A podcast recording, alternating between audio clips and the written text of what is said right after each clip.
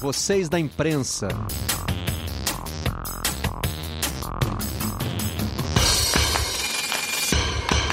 Olá, amigos do canal Campeão, sejam bem-vindos ao Redação Home Office da sala da nossa casa para onde você estiver. E hoje com uma novidade, hein? Vamos apresentar logo no começo do programa quais são os nossos destaques. Hoje é quinta-feira, dia 30 de abril, mais um mês de quarentena, né? Mas o papo sobre volta de futebol tá fortíssimo. Destaque no Globo, destaque no estado de São Paulo, com foto do Renato Portaluppi, que pode ser um personagem importante desse debate aqui no Brasil. No Globoesporte.com tem a sugestão do presidente Bolsonaro de que o Mané Garrincha seja sede única para a retomada do campeonato carioca. Na Espanha, fome de bola.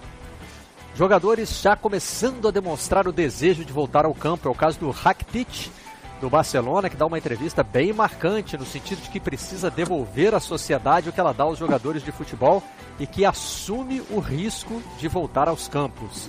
Na Inglaterra, Gary Neville está em outra ponta do debate. Diz que a volta ao futebol agora oferece riscos aos jogadores. E Felipe Coutinho é tema do Independent. Ele que está sendo cobiçado por clubes ingleses. Para debater estes e outros assuntos, aqui estão comigo os convidados de hoje. Ah, bom que está na ordem certinha, era assim mesmo que eu queria apresentar. Carlos Eduardo Éboli, bem-vindo de volta à redação Home Office. Bom dia, Éboli. Bom dia, Barreto. Bom dia aos amigos. Bom dia, Eric. Bom dia, Xará Mansur. Esse, esse serviço foi caseiro, esse que a gente está vendo aí, hein? Foi, foi caseiro. Passou, foi caseiro, não tem Passou jeito. uma máquina aí. É, é, em tempos de guerra a gente passa a máquina logo e resolve o problema. Estou contemplando essa possibilidade também. Por enquanto, eu estou conseguindo acomodar aqui debaixo do fone. O Eric tem um, tem um pega-rapaz ali também, que ele, antes, antes, antes de entrar, ele dá uma ajeitada e né, encaixa no fone também, né, Eric? Bom dia. Oi, Barreto, oi, Ébolo, oi, Mansur. Pois é, eu já não estou conseguindo mais disfarçar, não. Peço até desculpas para quem está em casa, já está ficando difícil. O gel já não está adiantando muito, já não está ficando um negócio muito apresentável, mas enfim, é, faz parte, faz parte. Cada um vai encontrando as suas soluções. E é claro, eu queria deixar por último a estrela da companhia, né? Vocês sabem, o Éboli, o Eric, é, que temos uma tradição no Redação Sport TV, né? Carlos Eduardo Mansur é sempre o último a entrar no estúdio.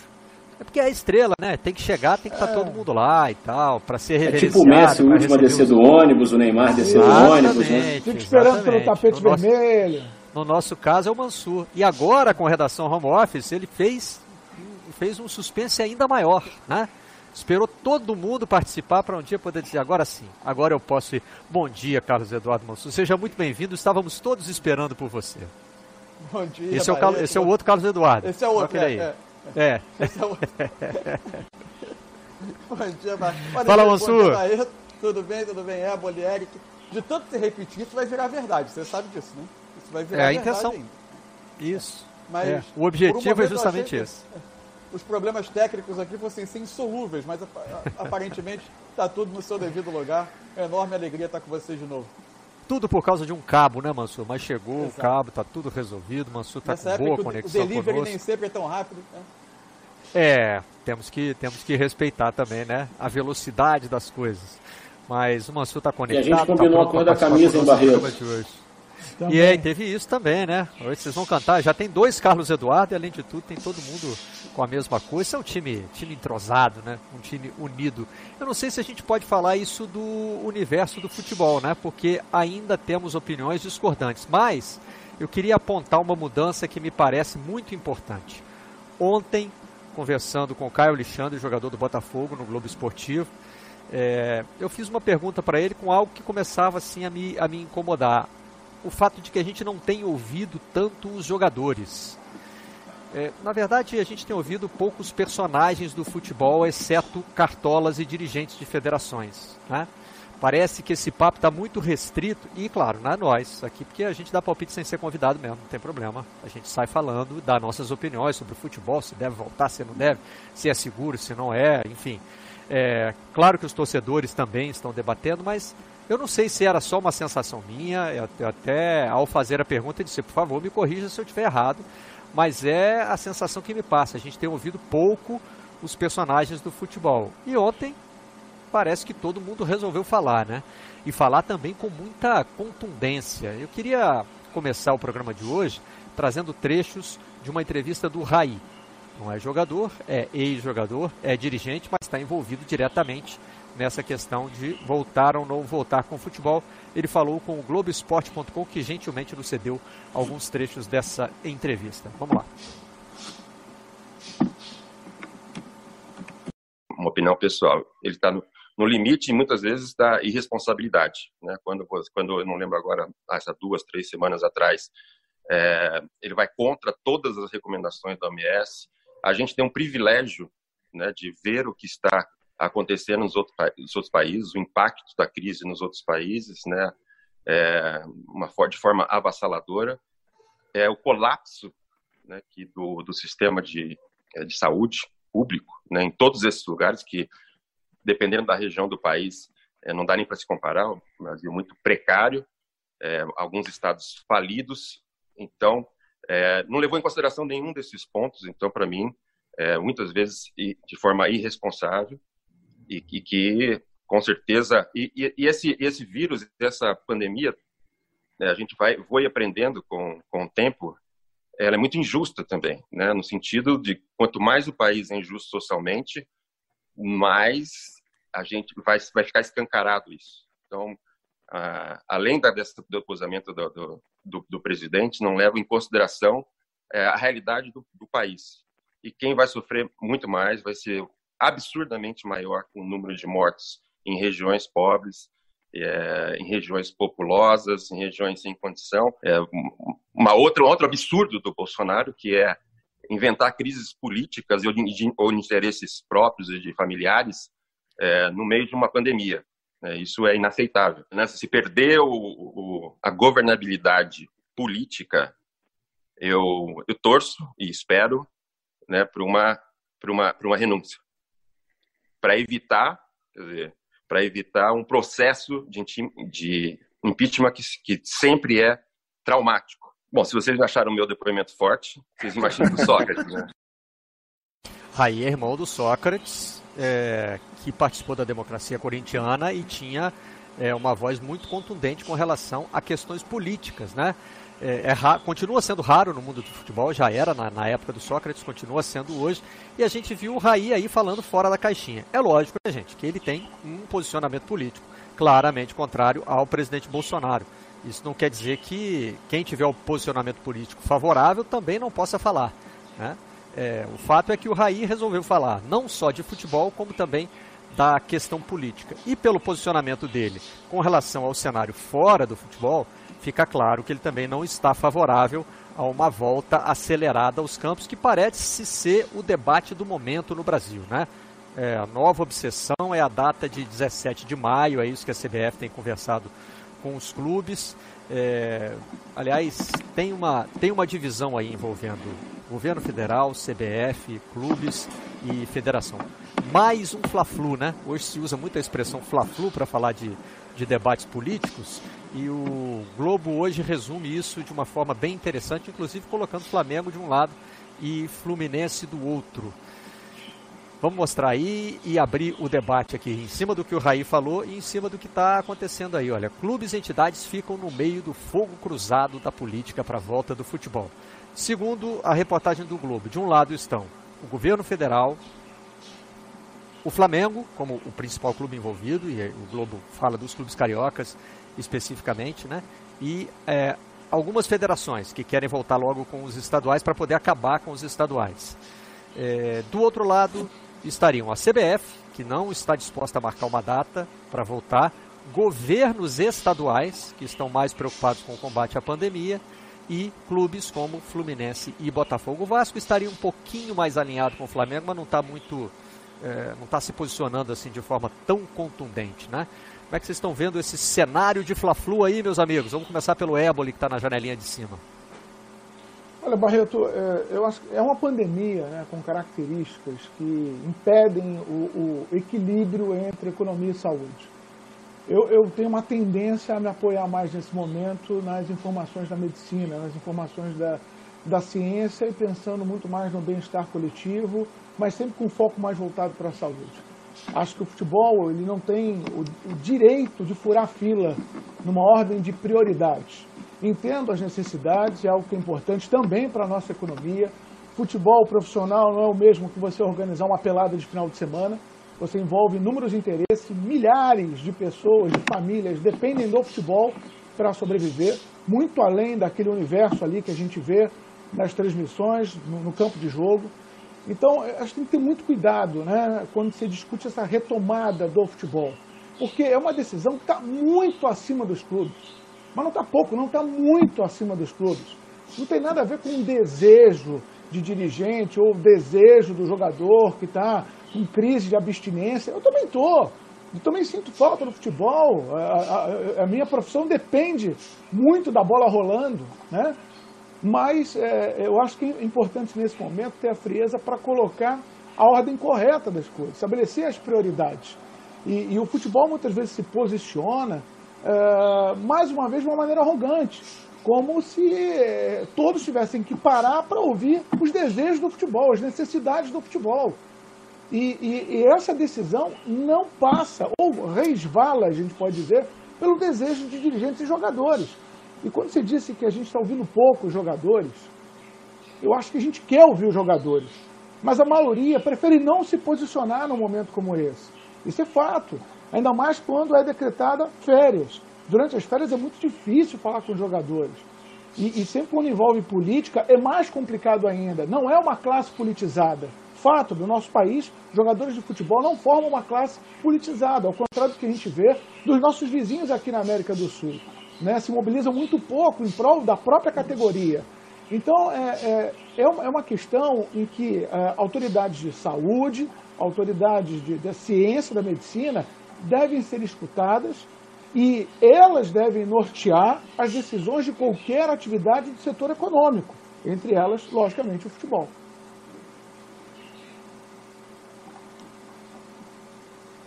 Vamos ouvir o Eric? Ô Barreto, então, assim, eu estava ouvindo atentamente o, que o Éboli falou e que eu penso assim, nas últimas participações que eu fiz aqui no Redação, eu já vinha falando sobre isso, assim, eu sou radicalmente contra o futebol voltar, é, antecipando qualquer etapa que as entidades de saúde é, se pronunciem, né?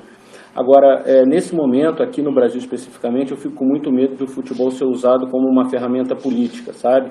E aí não entrando no mérito da questão é, eu tenho muito medo de que o futebol seja usado é, politicamente nesse momento de volta, não volta. Ah, eu consegui fazer voltar, olha só, eu estou conseguindo dar entretenimento para a população que está em casa. Ah, está é, tá aqui, está provado que não tem problema algum, ou, enfim. É, seja lá o argumento que for, mas eu acho que nesse momento as pessoas, os artistas do futebol, é, precisam ter muito cuidado, sobretudo os atletas, para não serem usados, para não serem usados. Eles têm uma voz muito importante nesse processo. O Éboli falou da questão de os jogadores eles são pouco unidos, são poucos politizados. Eu acho que é um problema não só do, do, da classe de jogador, mas de, de muita gente. A gente tem um problema de educação sério no país, enfim, isso se reflete nesses momentos na formação mesmo da, da educacional das pessoas, enfim. Então, é, é, é o futebol ficar muito atento para não ser um instrumento político nesse momento, sabe, Barreto? Mansur? Olha só, o Barreto, o, eu, a minha sensação nesse momento, clara, é evidente que conforme as urgências econômicas vão, vão se tornando mais nítidas, mais claras para os agentes envolvidos no futebol, a tendência é o bom senso sendo deixado de lado. Quando a gente olha o noticiário do futebol de ontem e olha o noticiário da pandemia no Brasil, também nos telejornais de ontem, parece que a gente está falando de dois mundos absolutamente distintos. É, a minha sensação é de que o movimento pela volta ele está muito mais forte do que o movimento mais moderado no futebol brasileiro.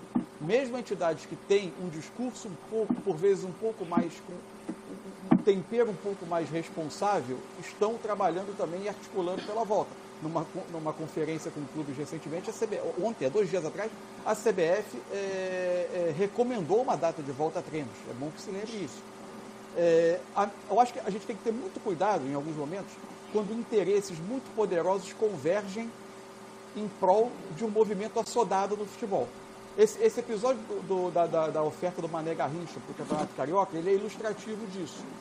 Você junta ali clubes e federações com suas urgências econômicas uma arena que foi para iniciativa privada e que está parada. E ela não é a única no país. E um governo federal que, além de toda a sua crise de popularidade no momento, tem um noticiário totalmente negativo tentando oferecer o circo ao povo. Essa, é, esse uso do futebol, como o Eric falou, de oferecer entretenimento ao povo no momento de dificuldade, quando não consegue se dar sequer o pão, é um filme, um, um final muito ruim que a gente já assistiu em outras épocas no Brasil. Eu acho que não seria muito legal a gente repetir, né? O Campeonato Carioca está estudando né, a possibilidade de ser disputado numa única sede, é, com os jogadores isolados. Seria uma tentativa de controlar é, essa. Enfim, de, de, criar um ambiente controlado, na verdade, né, para que os jogadores possam entrar em campo com alguma sensação de segurança. Temos debatido muito isso aqui e cada hora surge uma pergunta nova, né? a gente fica levantando aqui, e é lógico, tem médicos discutindo isso, tem um protocolo médico sendo é, estabelecido, inclusive pela Federação do Rio, né, que juntou os médicos de Flamengo, Botafogo, Vasco e Boa Vista, e eles estão elaborando um protocolo de treinos e também de jogos, mas a gente sempre se fez perguntas aqui que são realmente difíceis de, de responder, né? principalmente como é que você faz a transição do treino para o jogo, porque você pode fazer treino sem contato, mas não pode fazer jogo sem contato. Teria que mudar a regra do futebol para que não houvesse contato dentro de campo entre, entre os jogadores. Fora o fato de que você vai juntar muito mais gente em torno do campo, né, Eric, para trabalhar num jogo. Oi. Não, não faz o menor sentido a gente estimular uh, o jogo de futebol nesse momento com todo mundo pedindo e, e para que as pessoas fiquem em casa quando claramente o distanciamento social, o isolamento, eles são medidas é, é, eficientes no combate à pandemia. E aí, por que, que a gente tem que expor um grupo de pessoas, estimulá-los a sair de casa para participar de um jogo de futebol? E, ó, jogador, você não pode ficar em casa não, você tem que ir, tá? É, jogador do Vasco, do Fluminense, inclusive pegar um avião, ir até Brasília, ficar num hotel. Você, você tem que sair de casa. Mas você que é torce para o Vasco, Fluminense, Botafogo, Flamengo, não. Você fica em casa, se puder, não sai de casa. Mas o seu ídolo pode sim sair de casa, pegar o avião, ir para o aeroporto e pereré pão duro. Então, assim, no, até no discurso, a, a coisa é conflitante demais, na minha opinião. Mas, Eric, eu acho que tem um contraponto bem interessante isso, hoje que vem da Espanha. Deixa eu ouvir o Éboli. Eu vou mostrar logo na sequência aqui os jornais espanhóis. É, acho que mais do que isso, acho que a gente, quando coloca um, um jogo de futebol profissional em prática, você não está só expondo o jogador de futebol. Não está só expondo aquele pequeno circo ali necessário para você colocar um jogo em andamento. Você está passando um sinal muito preocupante para a sociedade. O futebol ele é um influenciador ele influencia diariamente é isso, a opinião é isso que eu das pessoas. Dizendo. Ele tem a imagem dos ídolos, que são muito importantes, influenciando o comportamento de muita gente, da garotada. Então, você dá uma bandeira verde no momento que está todo mundo no sentido contrário. Você estabelece um sinal de normalidade que não existe. Né? É, é, quando você bota um jogo de futebol, você, por exemplo, você estimula a aglomeração num, num bar para ver o jogo, ou na casa de alguém para ver jogo. Né? Então, é, o futebol ele, ele não se resume apenas àqueles 22 jogadores que estão em campo. É, é uma estrutura que, que influencia o comportamento das pessoas. Então, passar, usar o futebol nesse momento também como um instrumento para passar a mensagem responsável é fundamental. Futebol, repito, não pode furar a fila numa, numa fila de prioridades. O futebol não está no início dessa fila, gente. Então, aí é que eu queria mostrar. Problema, né? É. E o Brasil é, não tá depois eu vou, gente, depois tá, eu vou mostrar os jornais tá espanhóis.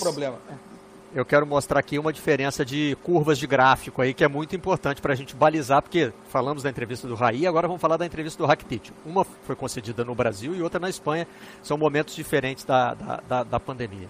É, os jornais espanhóis hoje, né, a gente mostrou. O AIS fala em fome de bola, ou seja, jogadores demonstrando o desejo de voltar a jogar. E tem uma entrevista muito direta do Rakitic, jogador do Barcelona, jogador croata do Barcelona, falando sobre voltar a jogar.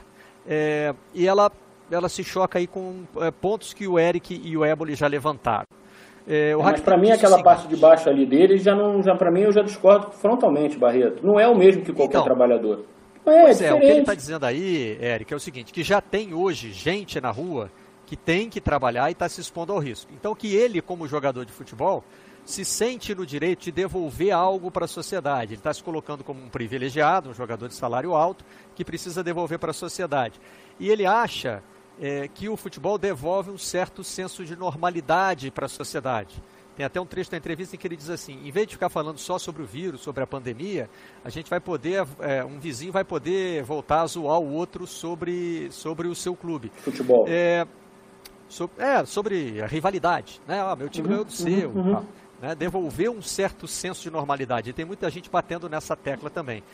É, o que me chamou a atenção na entrevista do Rakitic é o seguinte: ele está dizendo que tem um determinado grupo de profissionais que precisa se reunir para jogar e que ele, como um desses profissionais, acha que vale a pena e que ele assume o risco. Agora, ele é um em quantos? Para um jogo de futebol só.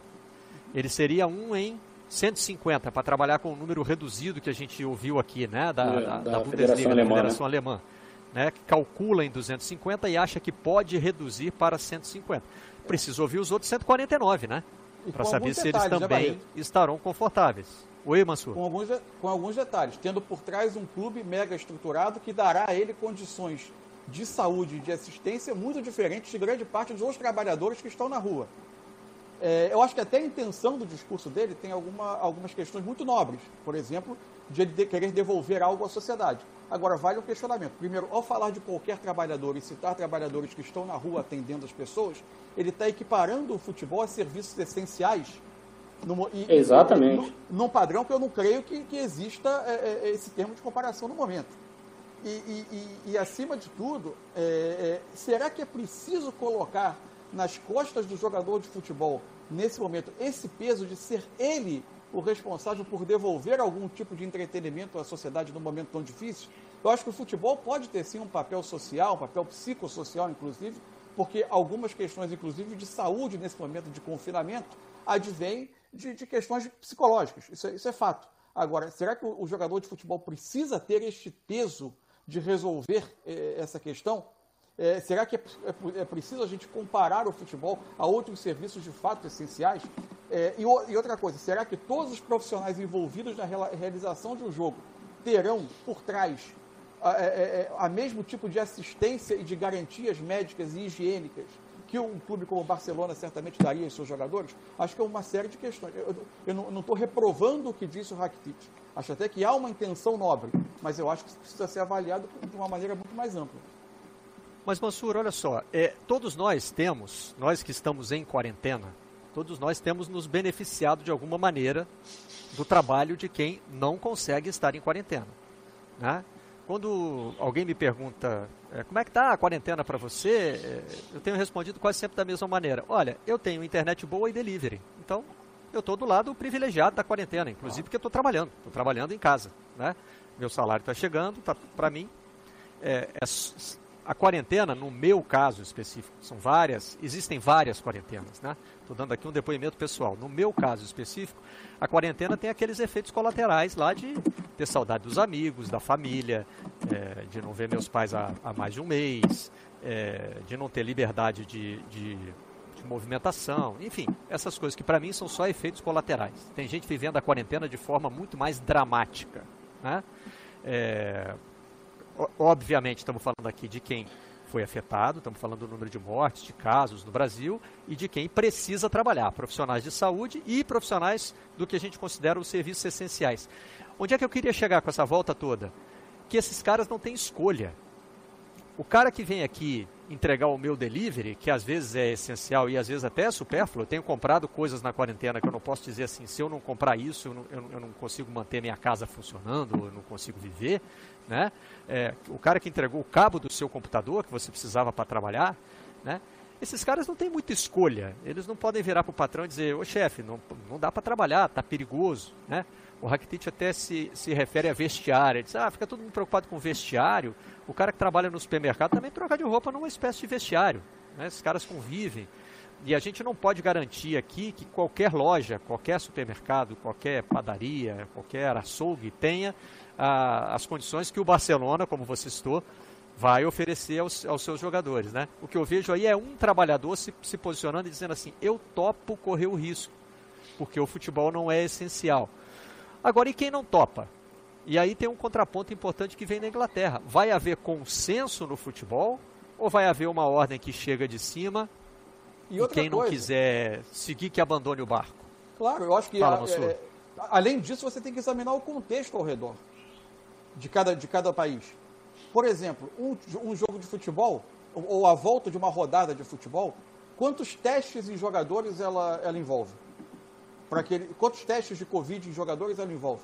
É, para que esses jogadores sejam testados, é, quantos testes estão saindo do alcance de outros trabalhadores de fato essenciais que precisam desse teste? É, o próprio Rakitic é, fala na palavra risco, ou seja, ele reconhece que é um grau de risco. Outros podem querer não corrê-lo. Então, é, é, por isso que eu digo, é, é, é, justo, é legítimo que ele se manifeste dessa forma. Agora, é justo que, a, que, que uma, uma, avaliação mais ampla do, do, contexto seja feita. Pois é, na Inglaterra a gente tem o... difícil para os jogadores Fala, estabelecer um foco né, nesse início. A retomada ela vai ser muito lenta, é, justamente nessa busca por uma segurança maior. Então, é, os jogadores vão se comportar de maneira diferente. Acho que o Rakitic falou, é lógico, uma opinião dele, pessoal, ele tem todo o direito de se manifestar dessa maneira. Mas é que ele não joga sozinho, né? A gente está falando de um esporte uhum. coletivo e que lida com muitos interesses. Então, até você ter esse equilíbrio coletivo, todos com uma mesma mentalidade, vai demorar, vai demorar. E não cabe agora estabelecer atropelos. Essa, voltando à situação lá do, do, do Rio de Janeiro, né, que está tentando dar, está pensando num drible das recomendações, dá um jeitinho, não um jeitinho brasileiro, é um jeitinho carioca, né, de fechar o seu campeonato, seu poderoso campeonato estadual, numa sede única em Brasília. Isso é uma decisão política. Isso é imoral. Isso é imoral porque não pode jogar no Rio, porque a situação do Rio está chegando perto de um colapso na estrutura de saúde. É, Brasília também vive seus problemas. A situação nacional, vocês já falaram aqui, ela não atingiu o pico ainda. Então você leva, tira todo mundo do Rio, leva para Brasília para dar um drible, é um jeitinho, é, é, um drible na, na, na orientação médica e, e, você vai expor outras pessoas ao risco em Brasília. Você está tirando o sofá da sala. Você está mudando o problema de lugar. Em nome de quê? Aí vem por trás disso interesse político, econômico? Não. Torna a decisão imoral. O Gary Neville deu entrevista no sentido contrário ao do Rakitic, demonstrando preocupação com a volta ao futebol, inclusive com é, uma pergunta muito incisiva, muito forte. É, quantas pessoas terão que morrer para que se perceba que voltar com o futebol é uma irresponsabilidade, né? É, e ele bota esse, esse dilema aí, ó, que é destacado na capa do jornal: seu dinheiro ou sua vida? É, a, a, a pandemia, na verdade, tem trazido esse debate para a sociedade, né?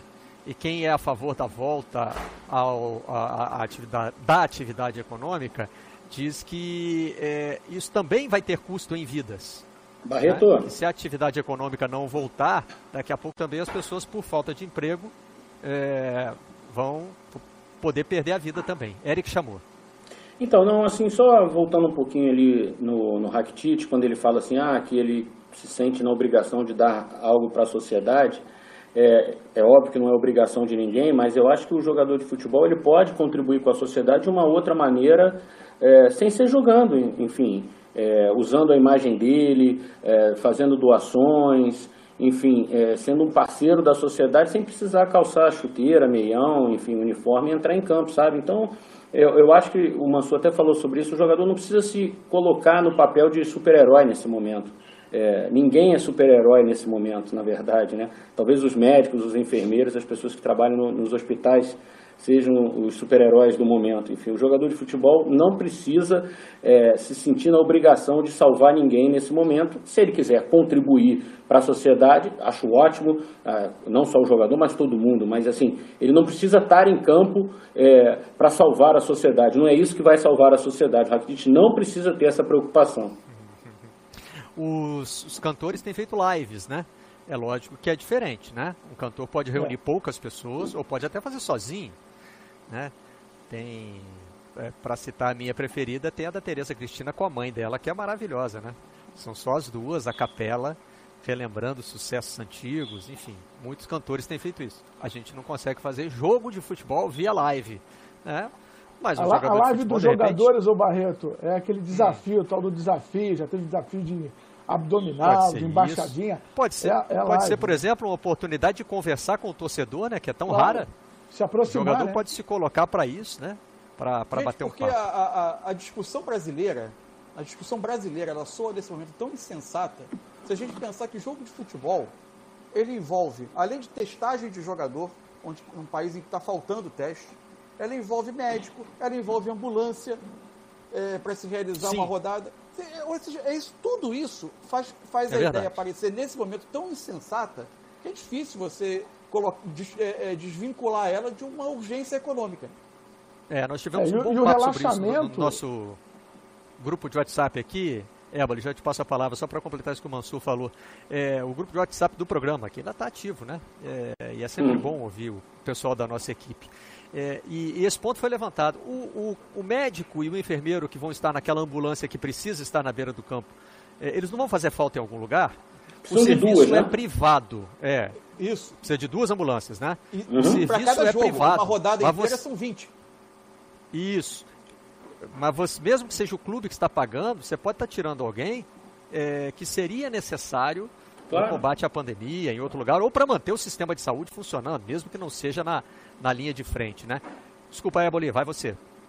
Não, e pode estar colocando, o que é pior, Barreto, mais gente numa unidade de saúde e sobrecarregando o trabalho daqueles que já estão super estressados psicologicamente e sem condições de trabalho. Né? A gente tem que considerar muito o contexto da nossa realidade, que não oferece aos profissionais de saúde as melhores condições nesse momento de guerra. Então, a, a, o, o trabalho nosso, de cada um, é tentar ao máximo aliviar a barra dos que estão na linha de frente, mas na linha de frente pesada mesmo, assumindo de fato um risco de vida. Então, o, o, futebol tem que ter essa consciência. Né? Você não está tá só levando entretenimento. Não, você está levando entretenimento para quem está no sofá da sala, para quem está tranquilo em casa. Mas você está levando é dor de cabeça para quem está na linha de frente. Então, esse, isso é que tem que ser levado em consideração. O que eu queria mostrar aqui é que chegou. A, a, foi a minha mulher que me encaminhou essa, essa reportagem do Financial Times. Aliás, um dos jornais que estão é, com a cobertura de coronavírus aberta, sem precisar, né, sem precisar ser assinante. O New York Times também faz isso, outros jornais estão fazendo. É, eu, eu ensaiei aqui, vamos ver se eu vou conseguir. Não, já errei a mão, né? Mas enfim, vou ter que sair da luz aqui, ó. ó. É, esse gráfico, você não vai conseguir ver com detalhe agora, mas deixa eu só explicar o que ele é é, a evolução do número de mortes em cada país, tá? Cada país tem ali uma cor. É, então, o que está sendo contabilizado aí é número de mortes por dia, como cada país está é, seguindo na pandemia. Eu vou ampliar aqui, só para mostrar uma diferença importante, e é interessante que o Brasil vai aparecer nesse gráfico ao lado de Itália, Espanha e França. Então, vamos ver se agora eu consigo fazer direitinho. Ó, o, o Eric, o Mansur e o Ébolo já me ajudam a, a dizer se está dando leitura aí para o pessoal. Tá dando, para mim está dando. Tá dando, tá dando. Qual é a diferença marcante que se vê aí? A curva do Brasil ainda é ascendente, gente. O número de mortes no Brasil só aumenta. Você vê que a nossa setinha ela é para cima. Você fala de países como Itália, Espanha, França e Alemanha, e também a, a Grã-Bretanha, os Estados Unidos estão lá na ponta, né, com muitos casos, mas já também começando a fazer a curva para baixo. Mas eu estou falando aqui de países europeus que têm ligas de futebol muito fortes e que estão discutindo o que fazer com elas. A França, inclusive, anunciou ontem que o campeonato é, foi encerrado. Aliás, hoje já tem posição da Federação Francesa dizendo que o PSG é o campeão, dois clubes serão rebaixados. Não vai haver o playoff, né? Lá tem, tem uma terceira vaga na primeira divisão que é decidida por playoff. Então, o que, esse, o que esse gráfico mostra é que, assim como países como Rússia e Índia, o Brasil ainda está na parte ascendente da curva. Né? Isso, acho que só reforça o que vocês estão dizendo, de como parece é, é, é, fora de hora falar de volta de futebol no Brasil. Nós não estamos num momento nem próximo do controle da pandemia. Né? É, e com relação àqueles países que estão com a curva descendente, isso não quer dizer também que a pandemia está sendo debelada, que já vai acabar. Oh, que beleza, não é isso. O número de mortes por dia começou a cair. Né? Esse gráfico mostra só China e Coreia do Sul lá embaixo, com o número de mortes por dia é, próximo de zero.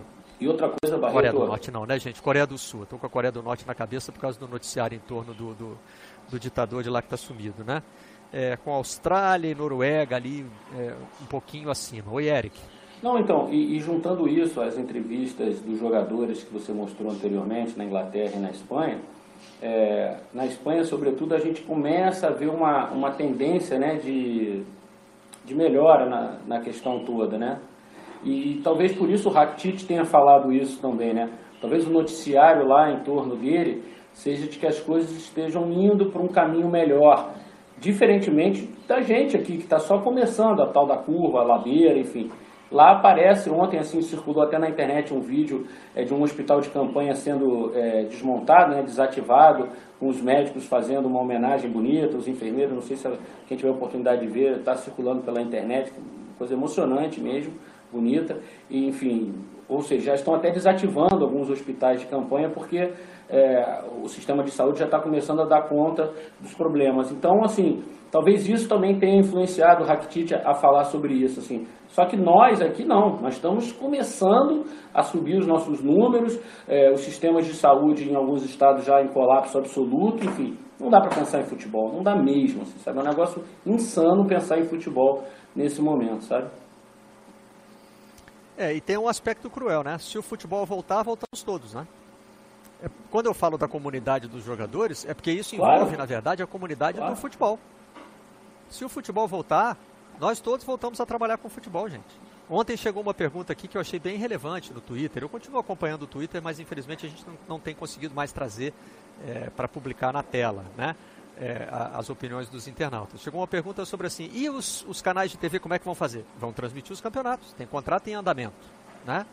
É, como a gente voltar, transmitiu aquelas eu... rodadas finais lá sem público, né, Barreto? Isso, exatamente. E não é só é, contrato em andamento, Barreto, é jornalismo, né? Existe um acontecimento Sim. esportivo acontecendo, precisa ser claro, coberto. Claro. Ainda mais no meio de uma pandemia precisa... como essa. É, não, e, mas e, é, e, se o futebol, tem esses voltar... dois aspectos um pouquinho separados, né, claro. né, Manso? O evento que é transmitido. E o jornalismo. Né? E o fato, que é coberto jornalisticamente. Oi, Ébole. Se o futebol voltar, futebol é entretenimento. Né? Futebol para muitos é lazer, para outros é, é, profissão, é um setor econômico importante. Mas, e aí? E aí o cinema também levanta o dedo. Opa, também quero voltar. Eu acho que dá. A gente bota as pessoas mais espaçadas nas cadeiras do cinema. Aí os atores que também estão sentindo demais essa crise, porque não podem fazer as peças de teatro, não podem gravar né, suas novelas, seriados e tudo mais. A, a, a televisão também está paralisada nesse sentido, no seu setor de entretenimento. E aí? Também vamos levantar o dedo para esse. Vira uma, uma, pode virar um, um processo de, de, de, bola de neve muito, muito preocupante. Porque todos os setores estão sentindo, gente. Todos os setores, setor de turismo, é, setor de hotelaria, as empresas aéreas, todo mundo está sentindo no bolso e vai sentir muito ainda, infelizmente. O impacto econômico vai ser grande e o impacto econômico leva ao impacto social, que leva também a questões de saúde, a problemas de saúde. Né? Mas uh, o futebol não pode se colocar à frente de tudo.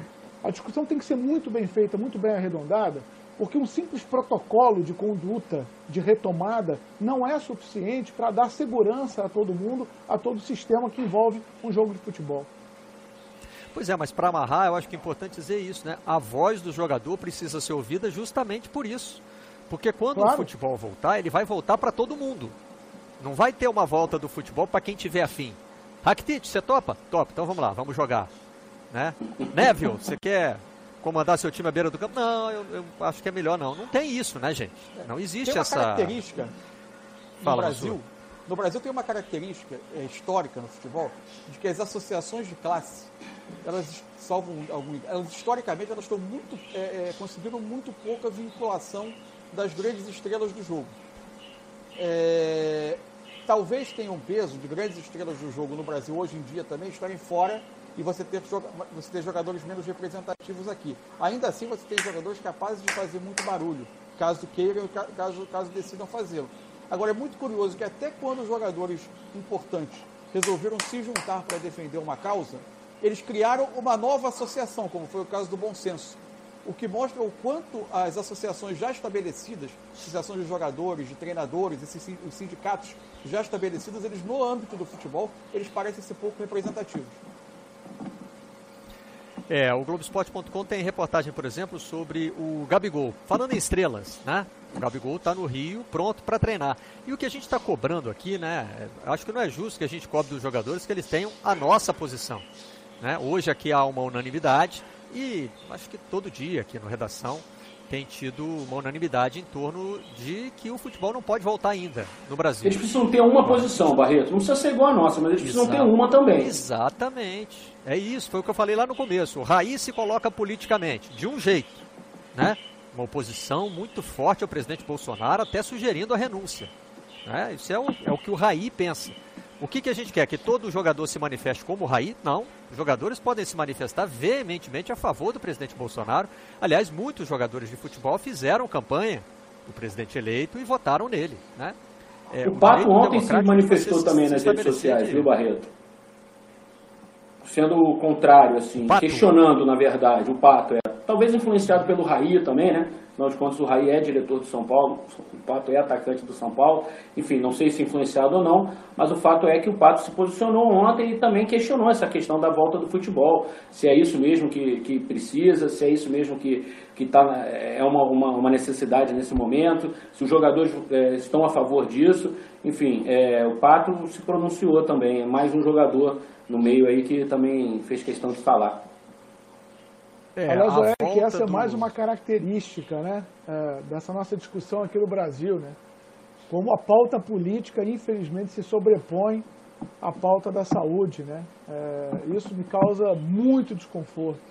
É, é. Quando a gente, a gente, se pega discutindo né, a, a, a esfera política, é, parece que a gente está em outro, e o meu medo é que o futebol entre nisso como uma ferramenta, que as pessoas se aproveitem é do futebol para fazer política, sabe? É, e aí nem entrando no mérito é, de qual corrente política não, assim, é, o futebol não pode, o futebol ele deveria nesse momento ser apolítico, ser basicamente científico. Por enquanto a discussão está centrada nos cartolas, né? dirigentes, presidentes de clube, a gente tem ouvido pouco os jogadores de futebol, né? os artistas do espetáculo. E para a gente fechar essa rodada de debate sobre a volta do futebol, tem a FIFA estudando como fazer para o mais complicado de todos, né? Que é voltar com o futebol internacional. Acho que isso remete mais uma vez ao gráfico do Financial Times que a gente mostrou aqui, né? Porque você tem países é, em franca subida de número de casos e de número de mortes. E você tem países um pouco mais controlados. Como é que você vai fazer esses países? A Argentina proibiu voos até setembro, você viu? Sim. É, e tem essa, tam, também tem essa questão, né, Eric? É, é, é. A questão política fronteiras, de cada né? país. É. Fronteiras, como é que você está administrando isso? É, Como é que é joga Libertadores sem avião pousar na Argentina? Não joga, né? Não, e, e, com posições diferentes, por exemplo, a, o Brasil querendo voltar com o seu campeonato nacional e a Argentina já fazendo todo um plano para não ter futebol, é, talvez esse ano. futebol feminino só em 2021, a, a AFA já anunciou. Só em 2021, quer dizer.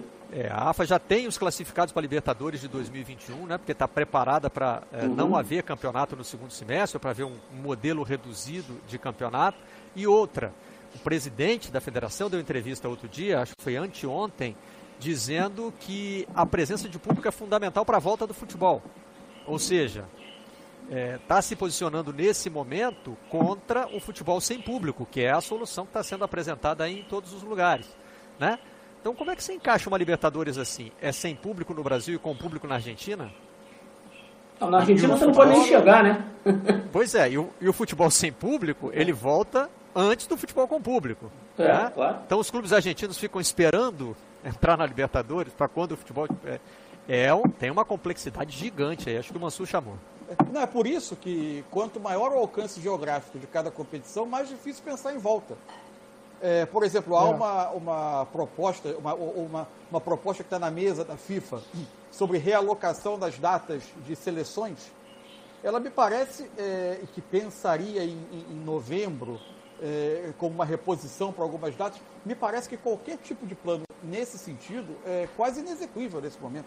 Você dificilmente vai ter até o fim desse ano, só, espero estar enganado, mas pelo que a gente lê e acompanha, dificilmente você vai ter até o fim desse ano uma situação que iguale globalmente as condições para se jogar futebol ou para se fazer uma competição de alcance geográfico global.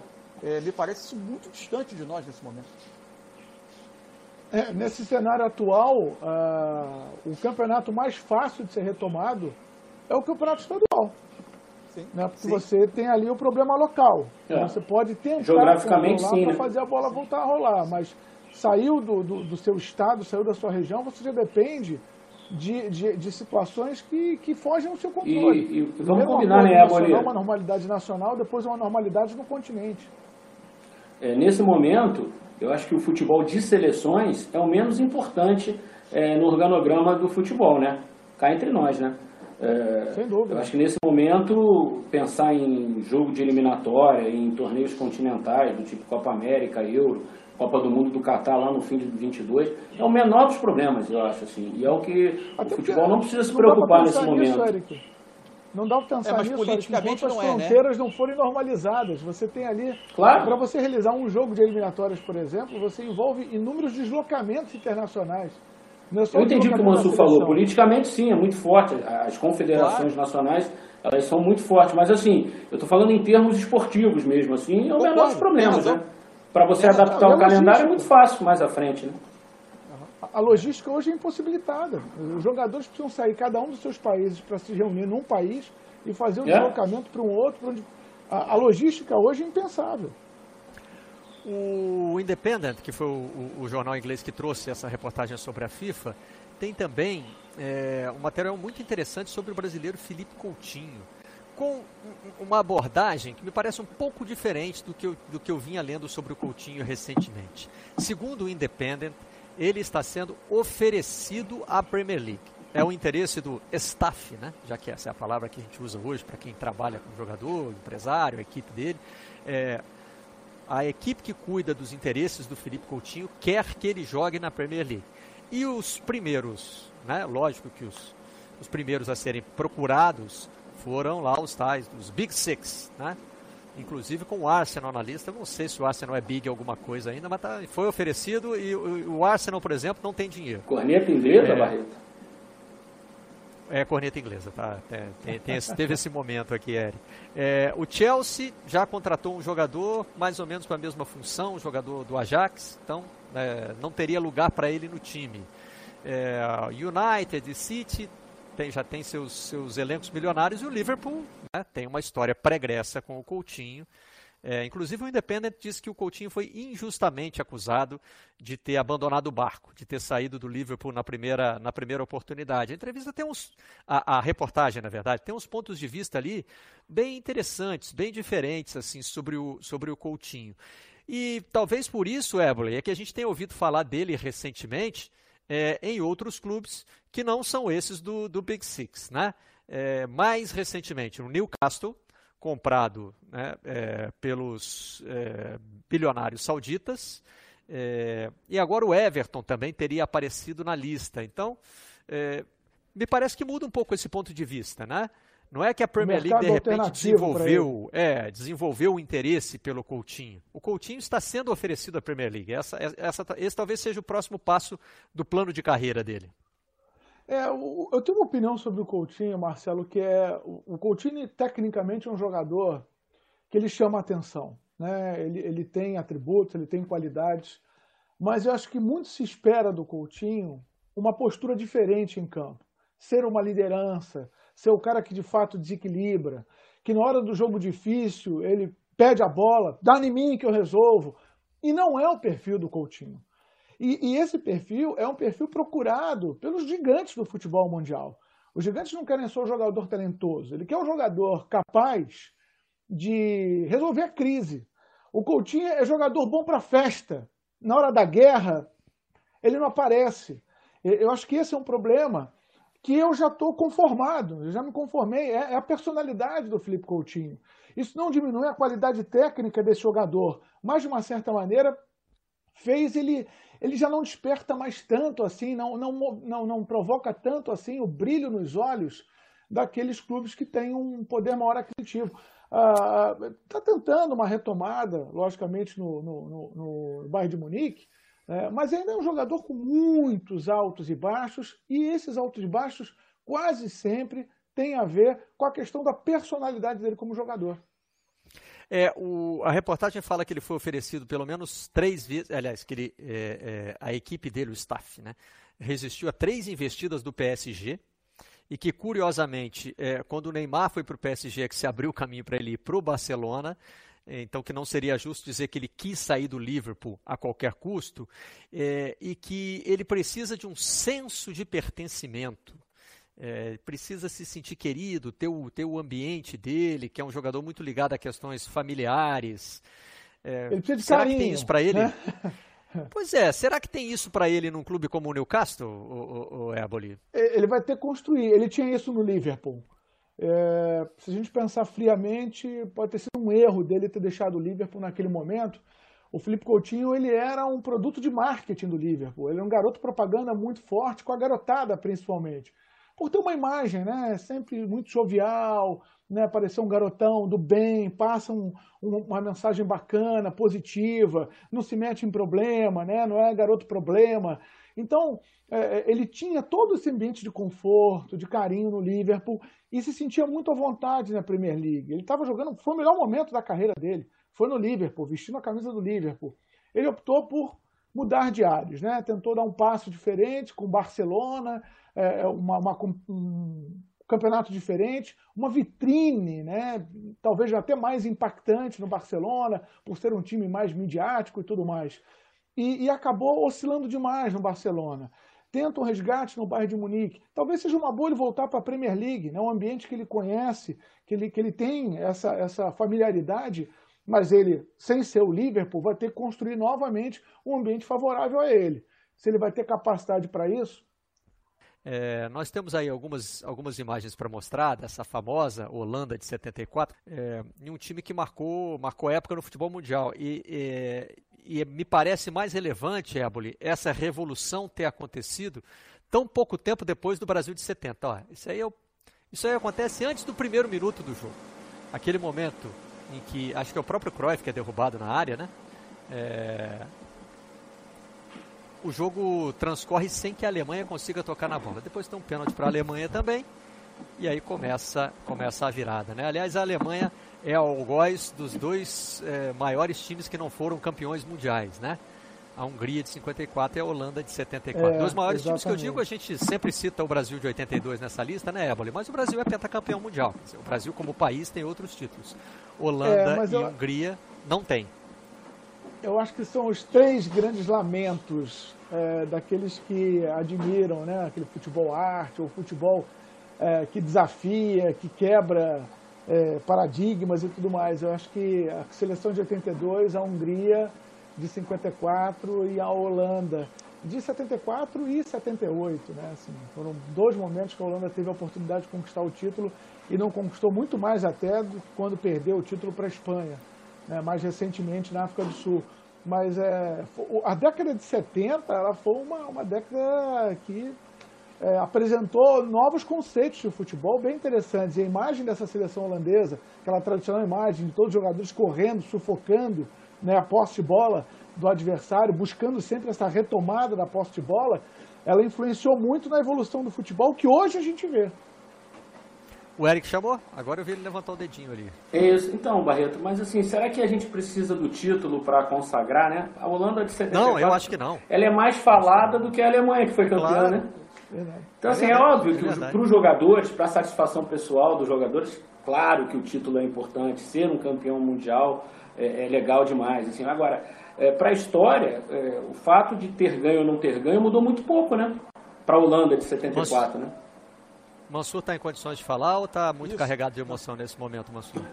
Não, não, esse assunto, esse assunto eu acho que a, a, ao revisitar esses jogos, é, uma das lições que a gente poderia tirar é, a nossa, é rever a nossa maneira de avaliar vencedores e vencidos. Antes desse jogo começar ontem, a, a reexibição desse jogo ontem começar, é, a grande expectativa de todo mundo era ver a Holanda. Isso é também um selo de reconhecimento de uma grande vitória. Porque há times que ficam na história não só pelas estatísticas de vitórias e derrotas, mas eles sobrevivem ao longo do tempo por, em, em duas maneiras. Um, pelas emoções que eles provocaram nas pessoas naqueles momentos, que acabam sendo recontadas por gerações e gerações, e como disse certa vez o Guardiola, inclusive comentando a seleção brasileira de 82, se até hoje se fala desse time, é porque esse time provocou sensações muito boas, sensações difíceis de repetir. E a outra é que ele sobrevive no terreno das ideias de futebol, que dependem de visionários, com capacidade e ousadia para aplicá-las contra a corrente da sua época é, esse time ele acabou inspirando muito do ideário futebolístico do Cruyff, que posteriormente acabou inspirando muito do ideário futebolístico do Guardiola, que revolucionou novamente o futebol numa determinada época e mudou o curso da história do jogo. Mansur. Então, isso, é, esse time é um time vencedor por essência, porque ele sobreviveu através das ideias. Vamos fechar vamos, com o Eric. Não, e vamos combinar que a Alemanha, campeã em 74, era um baita time também. Sim, Craques assim, históricos do futebol. Só o Beckenbauer já, já Sepp é. Maier, enfim. Claro, é, Agora, só isso já mostra o tamanho do que foi a Holanda. A maior derrota vitória da história do futebol, talvez. Bom, então o livro de hoje tinha que ser esse aqui, ó, que tem inclusive a escalação do Ajax de 73, é, que é, traz a base desse trabalho da Holanda de 74. É o livro Invertendo a Pirâmide. Tem, esse aqui é o original, mas tem a versão em português, traduzido pelo André Fury, não é isso? Pelo André Fury, exatamente. Nosso nosso companheiro de coluna no Globo, nosso concorrente é, na ESPN Brasil. Carlos Eduardo Éboli, Eric Faria, Carlos Eduardo Mansur, muito obrigado pela participação no Redação de hoje. Tchau. Vocês da imprensa.